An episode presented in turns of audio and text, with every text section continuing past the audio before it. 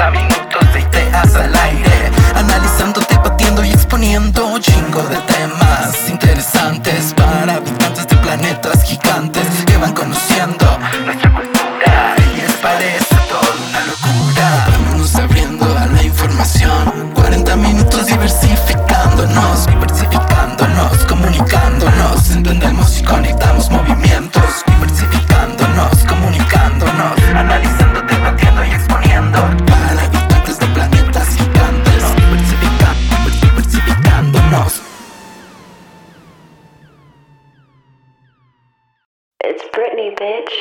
A sus 39 años, Britney Spears no puede disponer de sus bienes, recibir visitas, decidir en qué trabajar ni conducir su auto sin que Jamie Spears, su padre, lo autorice. Desde hace 13 años, debido a sus ataques de ansiedad, la princesa del pop se encuentra bajo una tutela legal que es considerada como un nuevo modelo de negocio. Actualmente Britney se encuentra en una batalla legal para dejar de estar bajo la tutela de su padre, y al movimiento Free Britney, creado por sus fans en 2009 para exigir la libertad de la princesa, se han sumado estrellas como Miley Cyrus y Sarah Jessica Parker. Poco a poco la sociedad y los medios de comunicación han tomado conciencia sobre la salud mental, dejando de mostrar los ataques de ansiedad de Britney como un chiste o espectáculo. Framing Britney Spears, documental de The New York Times, es un ejemplo claro de esto. Hey, ¿qué tal? Espero que estén muy bien y como siempre agradecemos que nos estén escuchando. En este no tan caótico 2021, el New York Times sacó a la luz un material que nos puso a pensar seriamente sobre la salud mental y lo tóxico que pueden llegar a ser los medios de comunicación. Yo soy Tania Juárez Mora. It's Arad, bitch. Yo soy Arad Sereno Ponce y también nos acompaña Berenice Rosales. Así es, durante el 2020, que sí fue caótico, se hizo muy famosa una frase que decía, si Britney Spears sobrevivió al 2007, seguro tú puedes sobrevivir al 2020. Y siento que dijimos esa frase muy a la ligera, que no dimensionamos realmente lo que estaba pasando, porque para Britney Spears pudo haber sido muchísimo peor entre el acoso mediático, la misoginia y el escrutinio público. Como les comentaba al iniciar este podcast, este documental que sacó el New York Times, Framing Britney, es muy, muy importante porque si bien sabíamos y estábamos enterados de la situación sobre la tutela que, que tiene el padre de Britney, eh, toda la situación del movimiento Free Britney, no conocíamos a totalidad qué fue lo que, lo que ocurrió, lo que pasó con su situación mental. Y este documental, de verdad que se los recomendamos. Estamos muy impresionados porque expone realmente lo que es el acoso mediático y lo que llevó a Britney a tener estas situaciones y crisis mentales. Es una mirada muy empática a lo que pasó, eh, bueno, más bien lo que ha pasado a lo largo de la carrera de Britney Spears, no nada más el movimiento Free Britney, que básicamente es el eje central de este documental, pero también nos habla pues de la historia de Britney Spears, desde cómo empezó su carrera musical hasta lo que es Britney Spears hoy en día y lo que representa. Y justamente como habló Tania, eh, y también como lo mencionó Bere, eh, hacen un énfasis muy grande en lo que pues, es la salud mental de Britney Spears, el impacto que ha tenido todo esto y sobre todo los problemas eh, ya sea legales, emocionales en su salud, todo lo que ha traído con esto. Sí, además, este es el sexto episodio de una serie del New York Times que se llama New York Times Present. esto se estrenó creo que el 5 de febrero a través de la plataforma ulu.com. Y bueno, por supuesto ahí lo pueden encontrar, pero algo que dice Arad muy importante, el eje central es claro que la vida de Britney, pero es una reflexión muy allegada a lo que pasa con el maltrato mediático. Eh, a profundidad, pues, qué son los desafíos que, vivió la, que ha, que ha vivido la princesa del pop y todo lo que se ha enfrentado con la tutela. Esto, por supuesto, ya viendo el documental, ustedes nos podrán entender más a detalle, pero justo a nosotros nos pone a pensar, ¿no? ¿Qué tan mal hemos eh, visto a la princesa del pop y qué prejuicios hemos tenido acerca de su vida, por supuesto, ¿no? Claro, porque como lo menciona Tania, es muy fácil juzgarlo desde una perspectiva como fan o como público. Pero cuando te adentras realmente a lo que ha vivido Britney desde su infancia hasta el caótico 2007, te das cuenta de todo lo que la llevó a ese momento, a ese momento de quiebra y de ruptura, que además el público decidió hacerlo un meme, los medios decidieron hacerlo un espectáculo y no nos dimos cuenta de qué realmente era lo que estaba pasando en su vida. Así es, no nos no mencionamos el daño que se le estaba haciendo en ese momento y creo que aún todavía falta mucho eh, por hablar y por ver de la vida de Britney Spears, pero ustedes han mencionado muchísimo la palabra tutela, eh, pero vamos a hablar de qué es una tutela. Una tutela es, eh, digamos, un procedimiento legal que se hace hacia un adulto, sobre todo adulto mayor, eh, que padece de sus facultades mentales, ya sea por enfermedades como Alzheimer, por demencia senil. Eh, generalmente, esas son adultos mayores. En este caso, a Britney Spears se le hicieron después de los eh, múltiples ataques de pánico que tuvo a finales de la década del 2000. Ya lo vimos después del incidente donde se rapó, después de los incidentes con los paparazzis. su papá eh, toma la tutela de Britney Spears y Britney básicamente no puede tomar ninguna decisión legal si no es con su papá, eh, tampoco puede tomar decisiones sobre su salud, no puede ni siquiera manejar un carro, todo el dinero que llega a sus manos pues está restringido también por su padre, que es la persona que tiene a su cargo sus bienes, incluso eh, decisiones sobre sus hijos no las puede tomar Britney directamente. Si quieren saber un poquito más de cerca qué es esto de la tutela, pueden ver en Netflix una película que se llama Descuida, yo te cuido, en la que justamente trata sobre una trabajadora social que cuida a personas de la tercera edad que no están capacitadas, entre comillas, para cuidarse a sí mismas. Y bueno, de ahí vienen un montón de situaciones en las que ella se aprovecha de estas personas, pero no les voy a contar la película para que la vean y reflexionen un poco. Además, algo que, que menciona ¿no? Tenemos muy a lo mejor entendido lo que podría ser una tutela y que se puede dar para menores de edad, personas, eh, bueno, adultos de la tercera edad o personas con discapacidad mental. Y justo esta situación nos pone a mirar el movimiento Free Britney, y por qué a lo mejor los fans son quienes están teniendo esta noción de qué, qué, es lo que realmente ocurrió. O sea, si el papá es el malo como en los diferentes casos de artistas que, que hemos revisado en nuestra historia, en la historia, ¿no? Como el papá de Selena podría ser, o no sé, el papá de Luis Miguel. Exacto. Pero por mencionar algunos, claro. En este caso, lo que ellos pues comparten, ¿no? Es que dicen, a ver, puede ser que la cantante estaba siendo manipulada, silenciada por muchos años, quizás desde que comenzó su carrera, y también comenzaron como a difundir ciertas teorías de lo que realmente sucedía en su vida privada. Creo que también eso del fanatismo era muy importante para entender por qué surgió el movimiento y si pues realmente Britney perdía este tipo de cosas, pedía este tipo de cosas, perdón. Claro, eh, esta situación pues es muy, es muy difícil para, para Britney y de hecho ella misma ha hablado sobre eh, si quiere o no acabar con esta tutela. Y ella misma ha dicho que ni siquiera está buscando que esta tutela se acabe, solamente quiere que no sea su papá el que esté a cargo de sus bienes, que esté a cargo de las decisiones que ella puede tomar. Ella quiere que un, un equipo pues profesional sea el encargado de esta tutela. Eh, esto, creo que esto nos da una idea pues del miedo que le podría tener Britney Spears a su papá. Esto es especulando claramente, pero algo que sí es claro es que ella no quiere que su papá esté envuelto, pues digamos, en las decisiones económicas, en las decisiones eh, sobre sus hijos, en las decisiones sobre su salud. Además, algo que recalcaban los fans muchísimo era de eh, si Britney Spears está tan mal mentalmente y físicamente como alegan los abogados del papá de Britney, que está por qué se le está permitiendo trabajar en un espectáculo en Las Vegas, eh, del que además estaban saliendo beneficiados, pues obviamente, el papá de Britney y los abogados, que además pidieron un aumento de sueldo eh, a la corte y justamente hablaban ya de esta tutela como un modelo de negocios.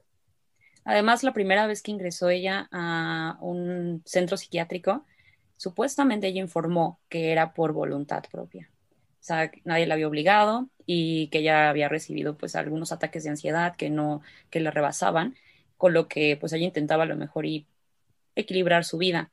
Y sonaba muy padre, ¿no? Pero justo los ataques de ansiedad eran causados por una enfermedad que tenía su padre, que, que a ella le afectaba mucho, entonces ella decidió esto.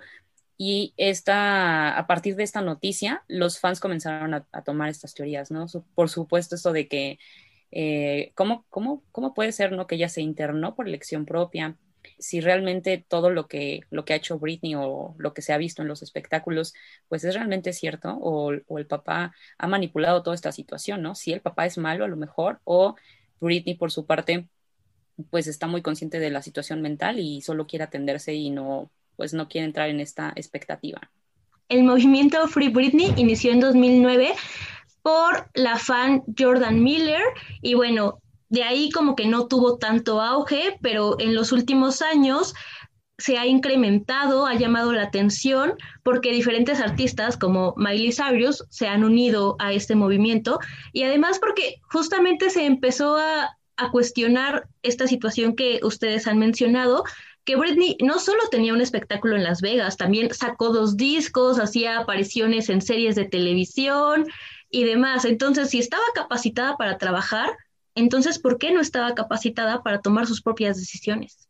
Ajá, justo la controversia gira en torno a eso. O sea, una persona tan productiva, por supuesto también entendemos que hay depresión funcional y, diferentes trastornos pueden ser mediados con cierta funcionalidad, ¿no?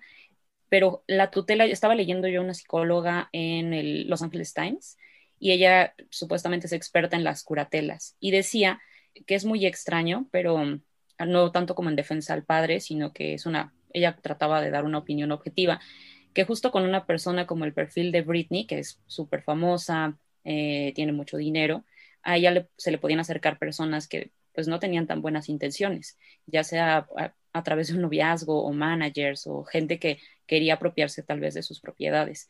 Entonces, por eso era una situación necesaria, pero por otro lado, las curatelas se le otorgan a personas justo discapacidad, que tienen una discapacidad mental y que con la cual no pueden llevar su vida y su funcionalidad a cabo. Y pues claro que Britney no ha demostrado que, y eh, digo, es una interpretación también de nosotros y del documental y todos los medios, ¿no? Pero la realidad es esta, o sea, si, si no es tan funcional, entonces, ¿por qué sí puede ganar tanto dinero y por qué sí puede hacer este tipo de cosas? Y se le ha visto también de una manera como más recuperada en sus medios, ¿no? En sus redes sociales. Claro, además algo que se menciona en el documental es que no solamente eh, el movimiento Free Britney pues está ah, haciendo hablar a la gente sobre Britney Spears y sobre su percepción de ella, eh, también está hablando sobre estas curatelas o tutelas y está destapando como ciertas imperfecciones en este sistema, porque muchas veces este tipo de cosas es utilizada por familiares o allegados para pues sacar provecho de ciertas personas que no se pueden valer por ellas mismas, eh, ya sea por estas enfermedades degenerativas de las que hemos hablado, ya sea por alguna situación mental, por alguna discapacidad, lo que sea, y pues eh, está destapando que, que hay ciertos, ciertos huecos. También algo que nos llamó la atención y, y, sí, por supuesto era parte del documental, pero de la actualidad, por ejemplo, en los Grammys, los dobles estándares que existen en la, pues en la música. Sea, Britney Spears es una artista conocida por la música, que no hay que olvidar, ¿no? Porque ya nos vamos muy a los temas mentales y que Britney es reconocida porque se rapó, porque rompió a lo mejor y este tabú de lo que pasa en una curatela, pero la realidad es que es una artista. ¿Y qué pasa y qué fue lo que también la llevó a ciertas crisis y a una ruptura en los medios de comunicación? Los dobles estándares que existen, eh, pues sí, justo como una cuestión hipócrita, ¿no? Hacia las mujeres. Claro, sí, eh, los dobles estándares es cuando las mujeres son juzgadas por cosas que los hombres no son juzgadas. Por ejemplo, hay una escena en el documental de Britney en donde ella está pidiendo que le suban el volumen en uno de los ensayos y una persona le dice, eres una diva, Britney. Y ella dice, no, yo sé qué es lo que quiero. Si hubiera sido un hombre el que hubiera dicho que subieran el volumen, se le hubiera respetado, hubiera dicho, claro, él es un negocio, él sabe lo que está haciendo, pero no es así. Y bueno, con, no es solo este caso de Britney, sino también, yo quiero hablar de algo que me rompió el corazón, que fue Justin Timberlake. Para mí, bueno, Justin Timberlake fue de así mis primeros crush en la vida, ¿no? Y yo lo adoraba, era como súper fan, pero pues yo era muy niña cuando sucedió todo esto del noviazgo de Justin Timberlake y Britney Spears. Ahora que crecí, lo veo desde otra perspectiva y me doy cuenta que él es de esos vatos, o sea, a Taylor Swift se le juzga por siempre mencionar a sus exnovios, pero Justin Timberlake se colgó de la fama de Britney Spears para hacer su carrera como solista. Él se aprovechó de su ruptura y se hizo la víctima, la víctima, y empezó a, jugar este papel de, dolido y demás. Y no solo eso, rompió esta perspectiva que tenía Britney Spears, que tanto trabajo le había creado de, niña buena, de virginal. Él empezó a destrozar su carrera y fue por lo que se le empezó a juzgar no solo por sus escándalos, o sea, él, fue el que empezó esta ruptura de, del concepto de Britney creo que una de las cosas que te hace este documental es odiar al papá de Britney Spears y a Justin Timberlake. Y sí, justamente eh, lo que mencionas, Justin Timberlake fue también eh, una de las personas que afectó bastante la carrera de Britney Spears. Y no solamente podemos hablar de Britney Spears, eh, lo que ocurrió con Janet Jackson en el Super Bowl. ¿Recuerdan el incidente que, que pasó con su vestuario? ¿Quién fue la persona afectada? Janet Jackson ¿A quién la vetaron de los, de, de los espectáculos del Super Bowl? A Janet Jackson. ¿Y a quién vetaron de la radio? A Janet Jackson.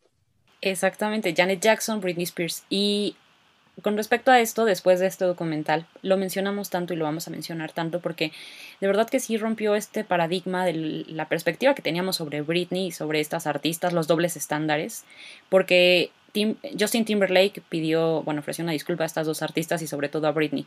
Decía que lamentaba profundamente que, que momentos de su vida se vieran, en momentos de su vida se vieran afectadas dos mujeres muy especiales, que a lo mejor y no como tal que, que él haya hecho algo malo, pero que no defendió lo que era correcto y que también se vio beneficiado de pues de ciertos mensajes y comentarios que por supuesto a él en su carrera como lo mencionabas Bere pues le ayudaron muchísimo o sea a lo mejor él no lo tomó así de me voy a colgar de la carrera de Britney, pero lo cierto es que en entrevistas y en ciertas cosas en las que a Britney la hacían llorar en entrevistas por, eh, no sé, criticarla hacia su relación, a Justin Timberlake lo celebraban. Preguntas tales como a Britney si era virgen o justo juzgando esta parte de, de, la virginalidad, ¿no? Que es muy importante y la figura que se le había creado a Britney.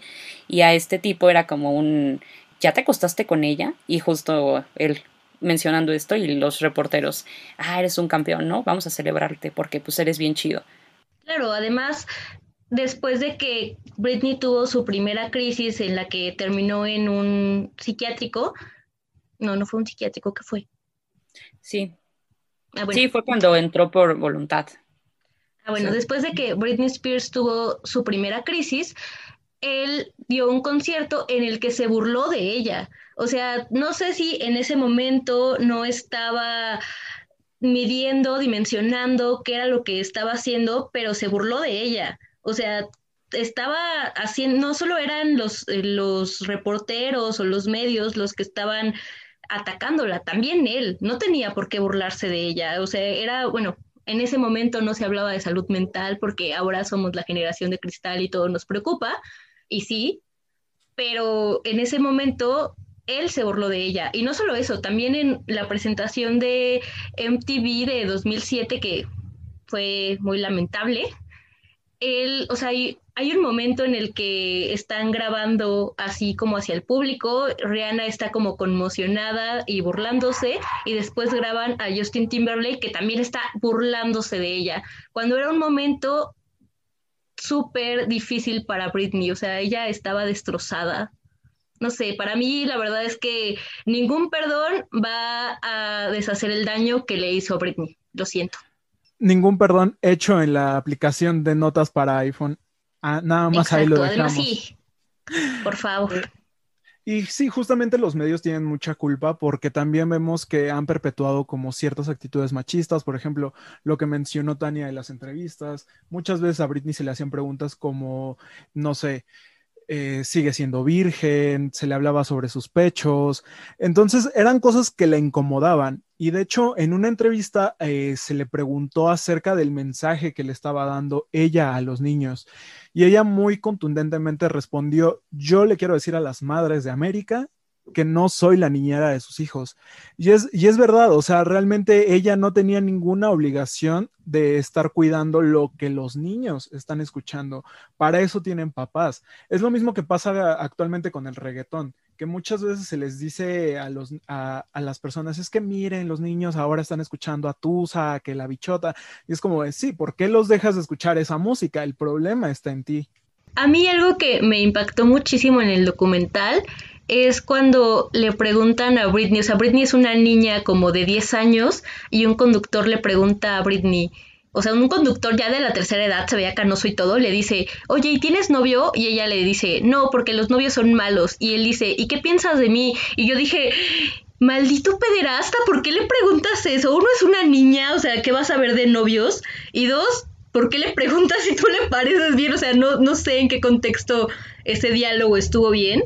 Pero sí, o sea, continuamente siempre se le preguntaba sobre sus relaciones, sobre su virginidad, sobre su sexualidad y se le juzgaba. ¿Por qué? Porque querían verla como esta niña buena de Estados Unidos y toda bonita, como la típica porrista, ya sabes, que es súper virginal. Y esa imagen, pues, no estaba bien. Y al respecto con todo lo que mencionas de, pues, estas nuevas cosas que pasan y, bueno, no son nuevas, pero que ahora nos damos cuenta y que hacemos como esta retrospectiva, porque pues somos generación de cristal y a lo mejor somos bien juzgados, pero la realidad es que pues sí tenemos que poner atención en ello para que no vuelva a ocurrir, para que ese tipo de gente deje de estar en la televisión, por ejemplo. Y me, llamó mucho la atención el comentario de Arat que, que dices, eh, pues los papás son los que tienen que encargarse, pero aquí eh, creo que abre otra parte importante del documental, lo que pasa con los medios de comunicación, que si bien, pues a lo mejor y cada quien decide qué contenido ver y qué contenido va, van a ver sus hijos, pero la culpa se le da toda a Britney y su vida privada es justo una vida, es su vida privada, porque lo único interesante en, es ahí donde hablamos del doble estándar de por qué tenía que ser importante si Britney era buena madre o no era buena madre, si se drogaba o no se drogaba, cuando la única realidad es que si ella era famosa y la queríamos a lo mejor en televisión o en los medios es por su música.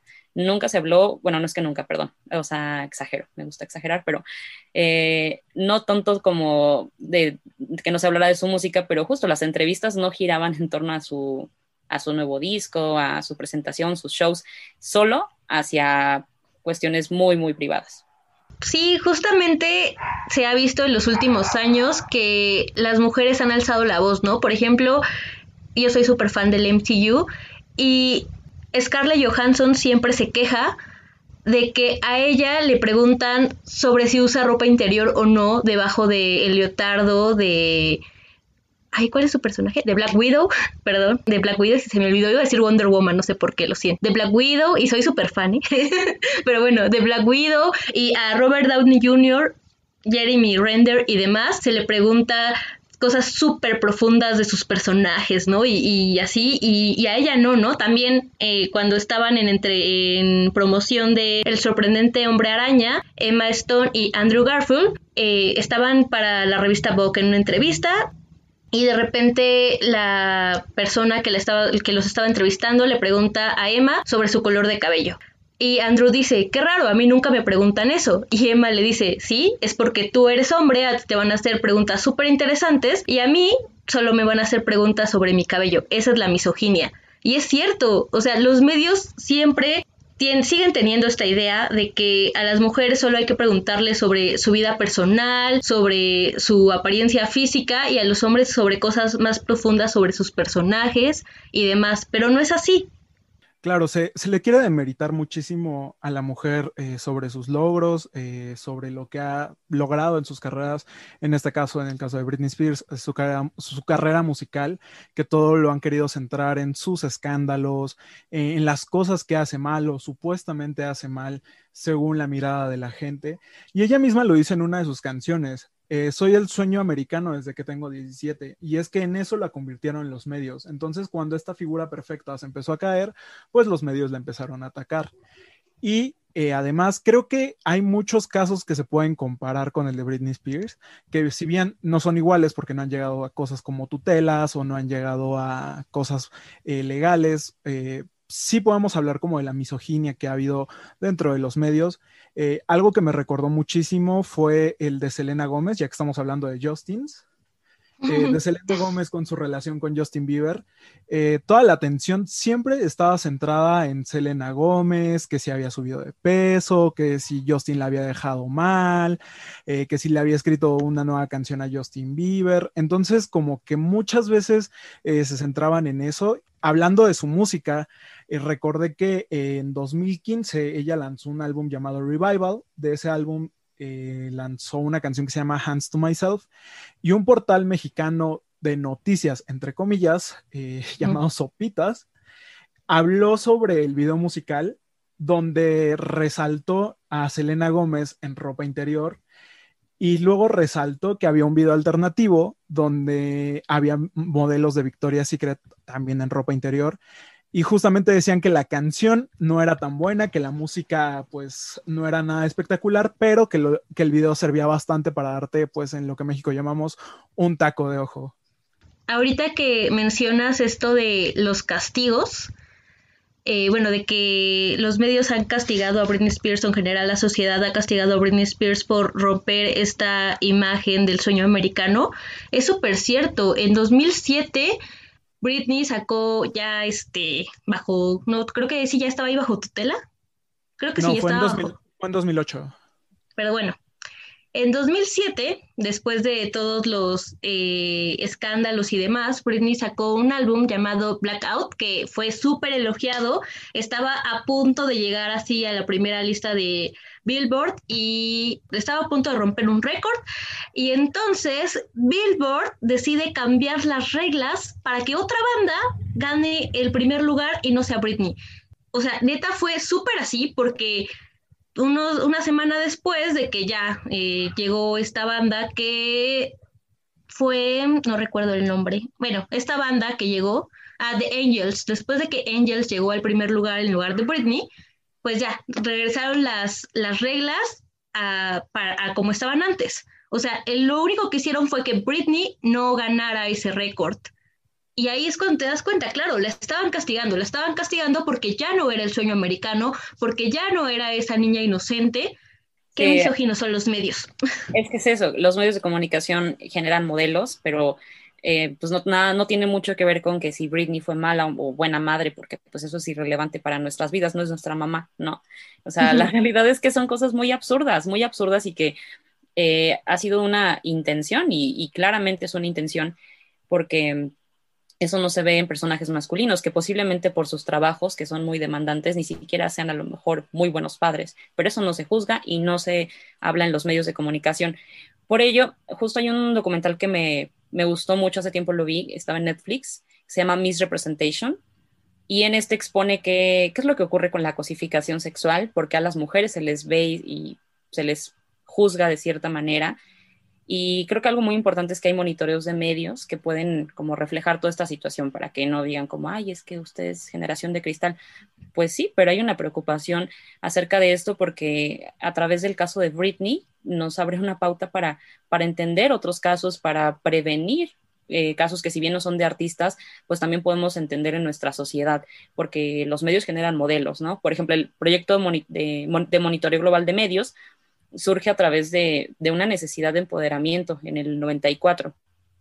En el 2020 se realizó, creo que fue el sexto proyecto de monitoreo y CIMAC la coordinadora nacional, que esperaba hacer justo un análisis estatal, se reúnen diferentes países, aproximadamente son como 134, 150, y hacen todo un monitoreo acerca de cómo se están visibilizando todas las mujeres en los medios de comunicación. O sea, justo estas preguntas sexistas, quiénes aparecen en los medios. Me parece súper interesante porque también si los leemos y ponemos atención, nos vamos a dar cuenta de, de cuál es la realidad que estamos teniendo. Sí, además hace rato que Arad mencionaba sobre otros casos que tal vez no terminaron mal como el de Britney. Yo conozco un caso que todos conocemos, que es Amy Winehouse. Amy Winehouse también fue súper asediada por los paparazzis, también fue juzgada por el escrutinio público y para ella fue mucho peor que para, para Britney. Digo, no sabemos qué es lo que está viviendo realmente Britney en esta tutela, pero bueno, Amy Winehouse terminó muerta.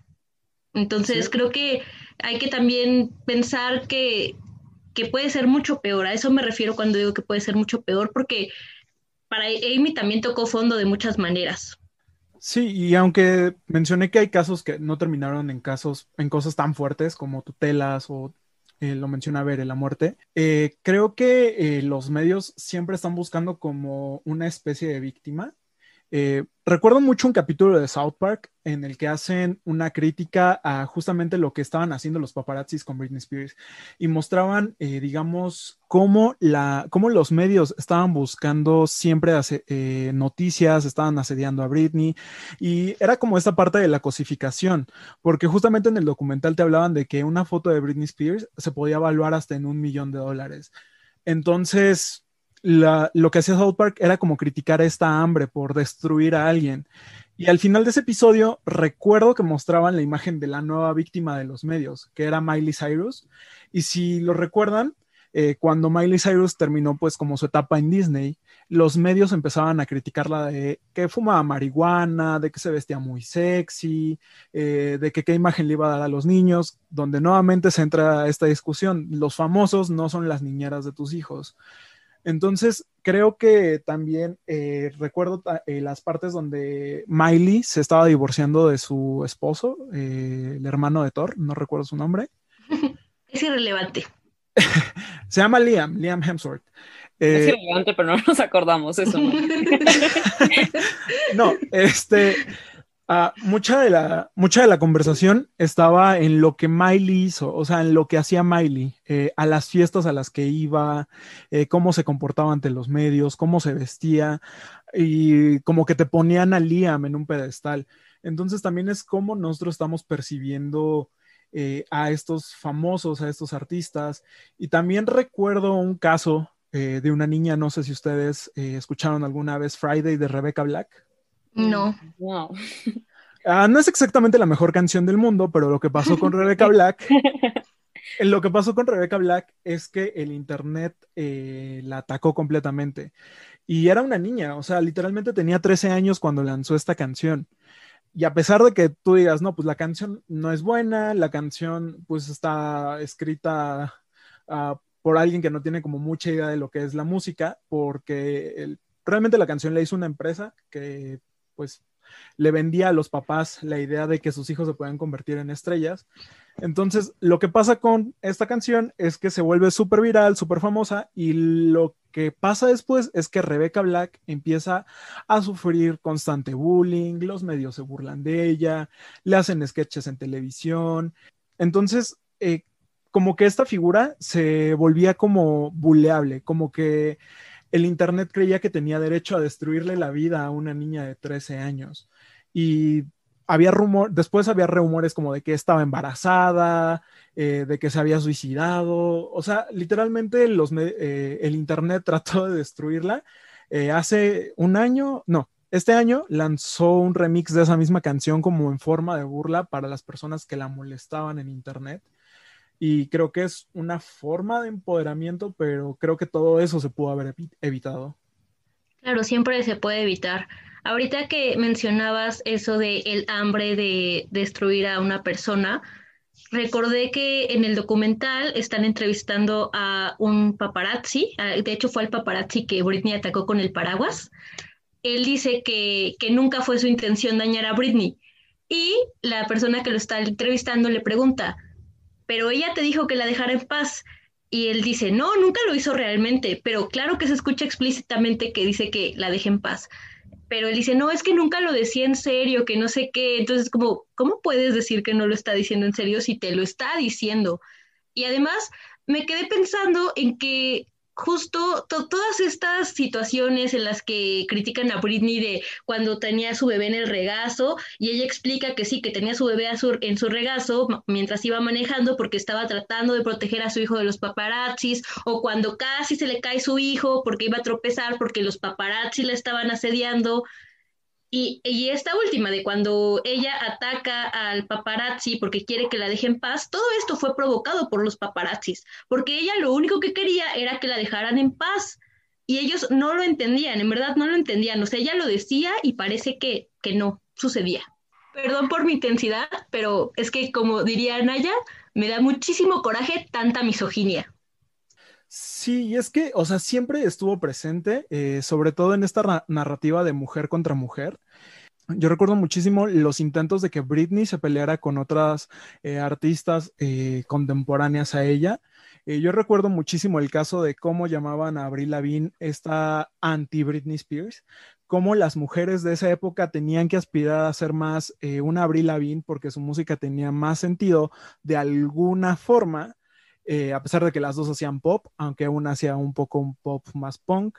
Eh, se les decía que pues Avril Lavigne era más inteligente que, Britney Spears y a pesar de que pues obviamente Avril Lavigne no tiene la culpa de estas comparaciones, ella nunca fue como muy vocal sobre esto, a diferencia de otros artistas como Pink, que en su momento a Pink también le intentaron hacer pelear con Britney Spears diciendo que quién bailaba mejor, quién cantaba mejor y Pink siempre eh, pintaba una raya y decía, ¿sabes qué, mi cielo? Eh, Britney es una excelente cantante, es una, una, excelente actriz, una bailarina y ha estado en el cumpleaños de todos sus hijos.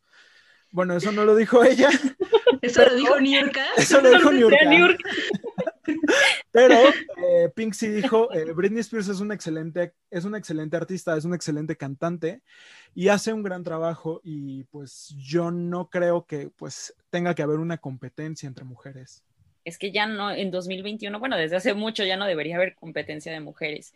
Y, con todo esto que mencionas, abres otro tema, la, música de segunda, porque últimamente es, extraño, pero se ha leído mucho y se ha visto mucho acerca de, este ataque hacia las chicas que hacen música pop, como Britney, Dua Lipa. De hecho, después de los Grammys, ustedes recordarán que existieron algunos videos, ¿no? Sobre cómo ha sido los espectáculos de mujeres, por ejemplo, la trayectoria de Dua Lipa y la de Harry Styles. Nos gusta Harry Styles, no hay ningún problema con eso. Eh, el punto aquí es que como que los espectáculos son mejores, o sea, están mejor producidos o tienen, pues sí, tienen como mejor producción el de las mujeres. Y esa diferencia está en que dice en palabras de Dua Lipa, ¿no? Que, que a las mujeres se les exige trabajar el doble y, demostrar más. O sea, siempre tiene, dice, decía ella, o sea, es muy molesto porque continúa la misoginia y tenemos que estar demostrando el doble para que la gente nos acepte, porque se nos considera a nosotras como que hacemos música de segunda. Claro, y no es la primera artista que lo dice. En su momento lo dijo Taylor Swift también cuando fue súper criticada y la gente la tiraba de loca. Además, Britney Spears fue pionera de todas estas vocalistas porque ella surgió en un momento en el que estaban las boy band de moda, ¿no? O sea, todo lo que jalaba era en, en Sync, Backstreet Boys, demás, y Britney surgió en este momento, entonces ya empezó a llamar la atención, fue una pionera para todas ellas, les abrió camino.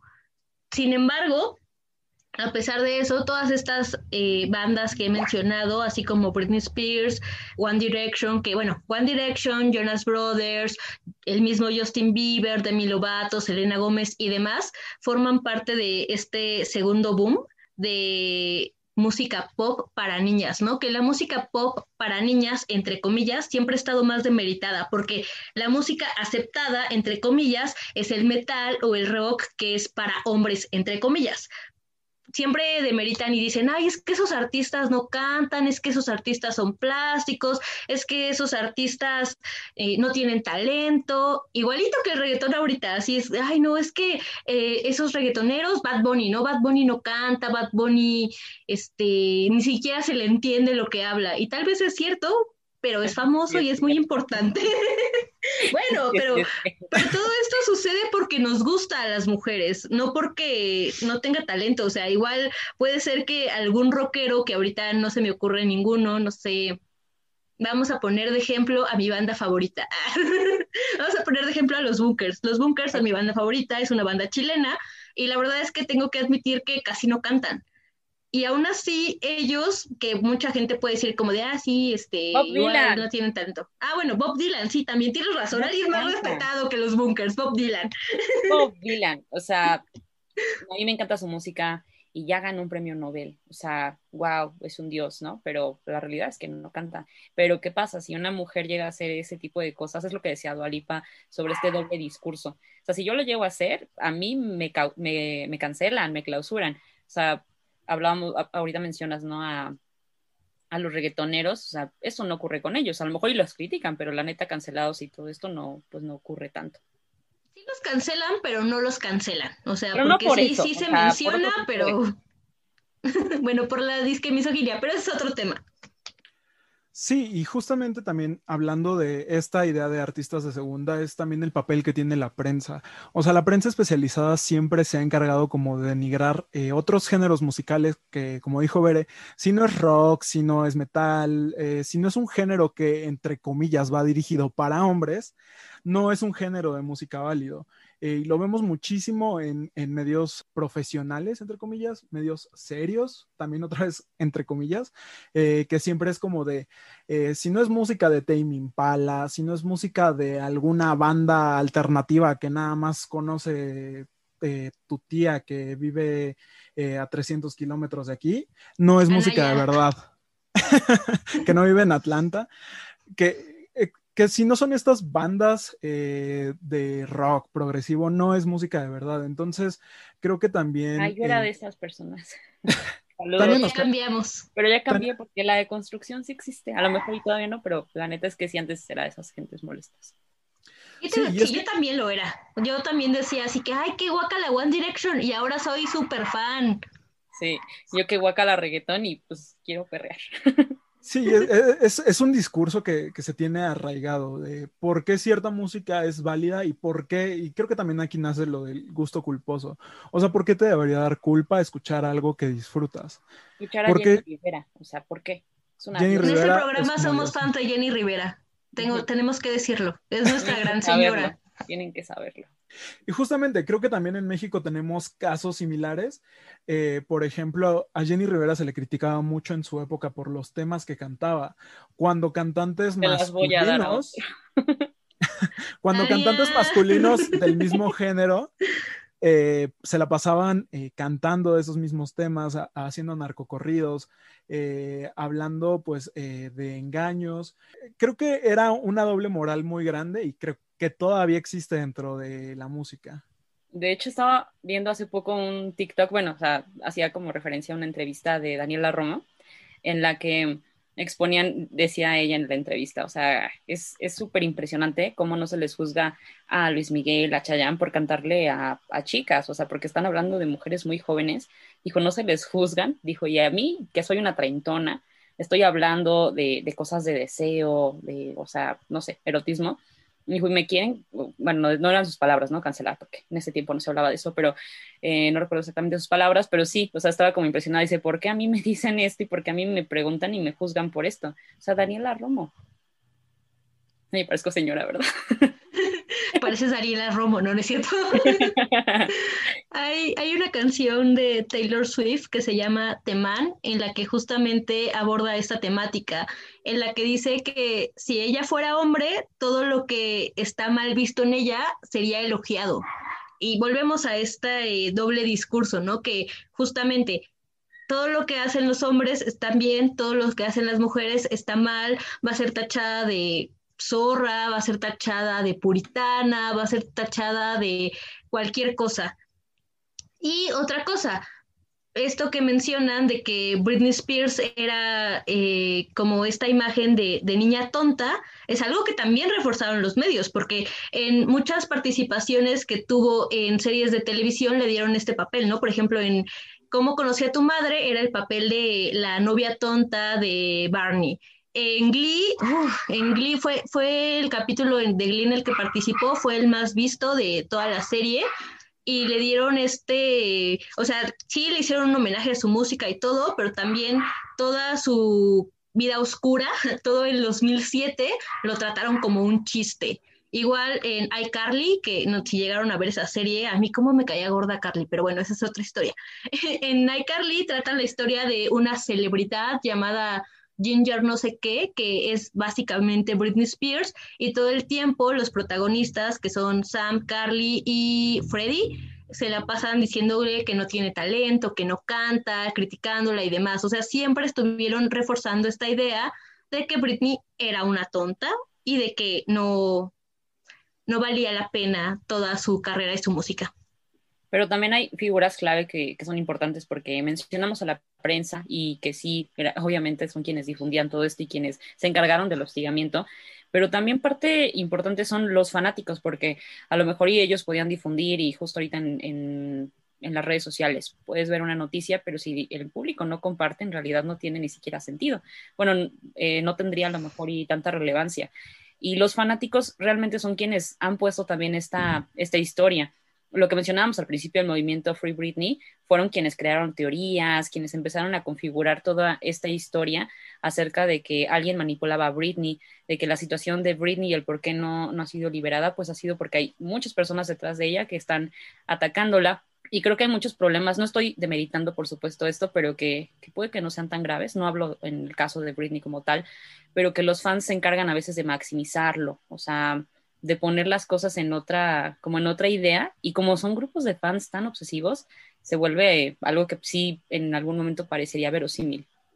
Claro, se le agradece a los fans de Britney que hayan puesto interés a este tema y que lo hayan visibilizado, pero también es cierto que a veces los fans sacan unas teorías conspirativas muy extrañas. O sea, la verdad es que a ciencia cierta no podemos conocer nunca a una persona, nunca la vamos a terminar de conocer y a un artista tampoco. ¿Por qué? Porque él nos está enseñando solo una parte de su vida, que es la parte de artista. No hay un TikTok que me encanta que dice como a veces me, me saco de onda cuando pienso que Harry Styles hace cosas de gente normal como ir al baño, de hacer fiestas con sus amigos y demás. Y es cierto, o sea, tenemos a estos artistas en un pedestal y no nos damos cuenta que son gente normal, que tienen una vida privada, que tal vez no quieran pues que los medios de comunicación o los fans entren a ella. Este no es el caso de Britney, pero sí de otros artistas, precisamente como Harry Styles y Luis Tomilson, que bueno, ya saben que las Larry, que yo soy Larry, pero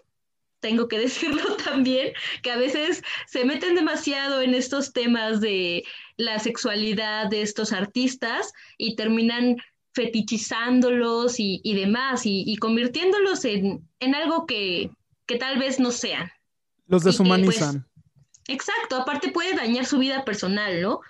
O sea, yo no sé si sea verdad esto de que, si sea conspiraciones de iPhones o sea verdad, las Larry entenderán, que que Harry Styles y Luis Tomilson tienen una relación o no, pero bueno, eso es su problema, es su vida privada y si ellos no deciden decirlo, así es, pero no tienen por qué estar creando teorías y afectando a personas a su alrededor.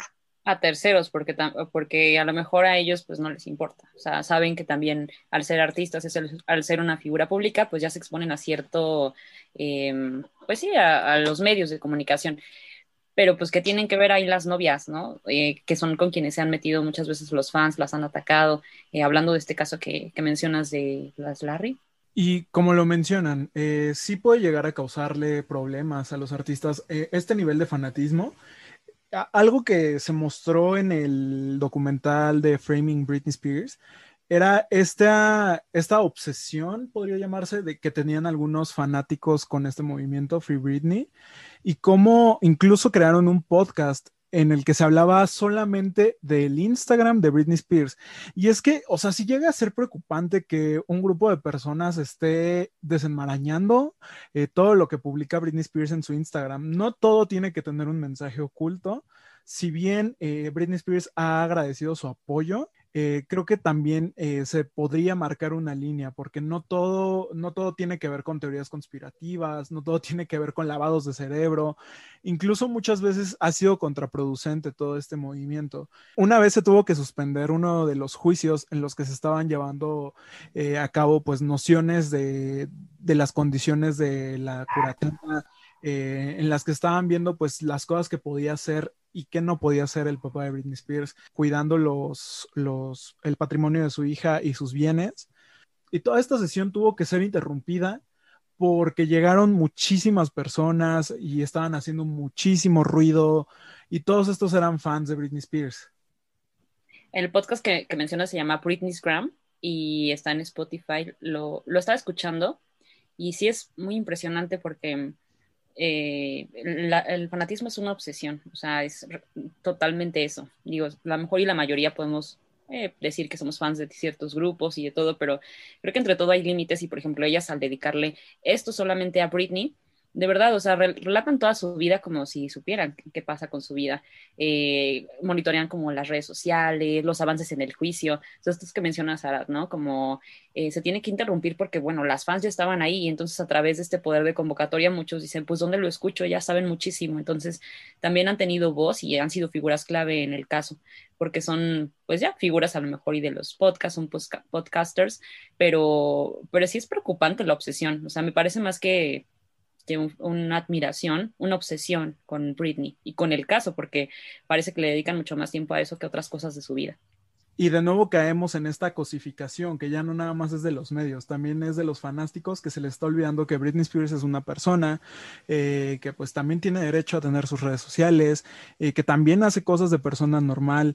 Entonces, eh, sí puede llegar a ser perjudicial que se involucren tanto de esta manera eh, porque pues eh, al final de cuentas la están mitificando, la están convirtiendo en un mito, la están convirtiendo en un mártir, entonces eh, creo que también podría llegar a ser un poquito perjudicial para Britney como persona. Claro, como dice Arad, solo están, en lugar de ayudar, están entorpeciendo un poco la situación legal, en este caso en el que tuvieron que parar la audiencia por culpa de tanta, tanto público.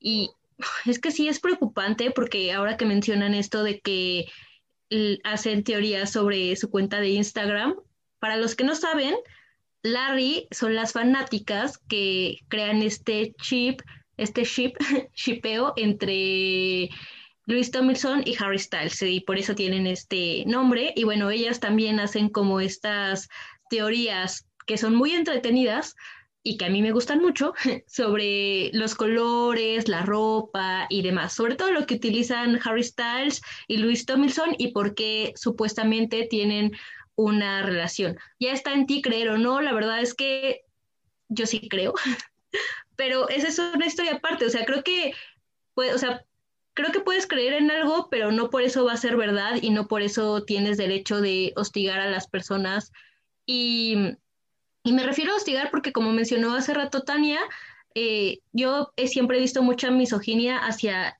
Eleanor, que es la novia de Luis Tomilson, siempre, y también hacia las parejas de Harry Styles, como que siempre se les busca esta, eh, estas situaciones, ¿no? Y eso también puede pasar con Britney. Ahorita digo, estamos este, todos en contra del papá de Britney, sí, porque Britney dijo que le tenía miedo a su papá, o sea, fue, fue la misma Britney la que lo dijo, aquí no es como cosa de los fans, pero también esta obsesión puede llevar a que, o sea, a que te lleguemos a odiar a terceras personas del caso de Britney solo porque lo han dicho los fanáticos. No ha sucedido, pero podría suceder. Me acordé ahorita de Yoko. Yo soy fan de los Beatles y tenían que saberlo también. no sé para qué, pero tienen que saberlo. El punto es que el artista japonesa creo que ha cargado con este estigma de haber eh, provocado la ruptura de los Beatles. Y esta es una teoría de los fans que se me parece una teoría misógina.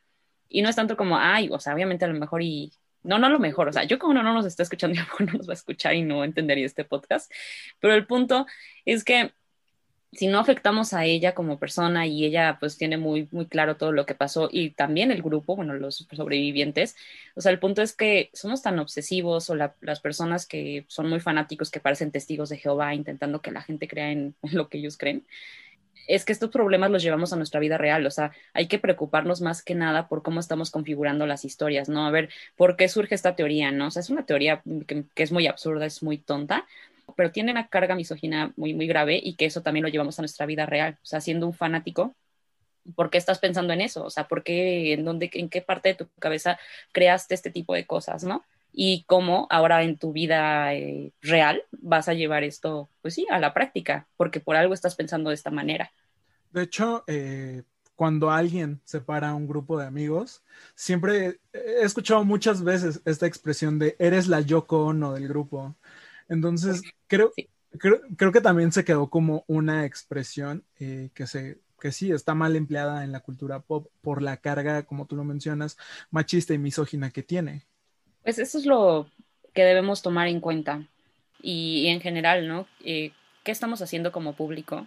y también qué tipo de prensa estamos consumiendo, a, la prensa que se dedica a este tipo de espectáculos. O sea, creo que también hay un trabajo muy, muy grande que hacer para no estarnos fijando en, estas cosas. Creo que nos ha dado una lección y por eso decidimos dedicarle este podcast a Britney, porque es súper importante entender qué pasa con la salud mental y que no es nada más, no sé si les pasó a ustedes el año pasado, que mm, entre tantas crisis por el coronavirus, a muchos de, ay, me voy a hacer un cambio de look, ¿no? Y empezaron a a, surgir estos memes, ¿no? De la Britney pelona. Y, y, realmente es triste, o sea, ¿por qué nos estamos burlando de eso cuando pues, es una situación de crisis mental? O sea, no se trata a lo mejor y de, de ver todo mal, pero la realidad es eso, no te debes de burlar de esto. Claro, tenemos que tener más conciencia sobre la salud mental, no hacer memes al respecto. Digo, a veces es divertido burlarse de las crisis existenciales de uno mismo, pero no está padre cuando te metes con las de los demás. Y en este caso, aunque sea un artista, hay que dimensionar qué daño le estamos haciendo como persona. Y bueno, la próxima audiencia para el caso de Britney es el 27 de abril. Vamos a estar al pendiente. En algún debido momento haremos tal vez una segunda edición, no, no se los prometemos, pero tal vez. y eso es todo por mi parte. Y mientras nosotros buscamos nuestros carteles de Free Britney y nos preparamos para la próxima audiencia, este programa terminó. Muchas gracias por escucharnos. Yo soy Tania Juárez. Me pueden encontrar como arroba Tania Juárez Mora. Yo soy Berenice Rosales y me pueden encontrar como Berenice con Z. Yo soy Arat Sereno Ponce y en todas las redes sociales me encuentran como My Life as Arat. Eh, la imagen de este podcast está hecho por Purple Moon Studios. Eh, la música está hecha por Hugo Loredo y muchas gracias a Edgar Saldívar por grabar la cápsula de inicio. Nos escuchamos la próxima.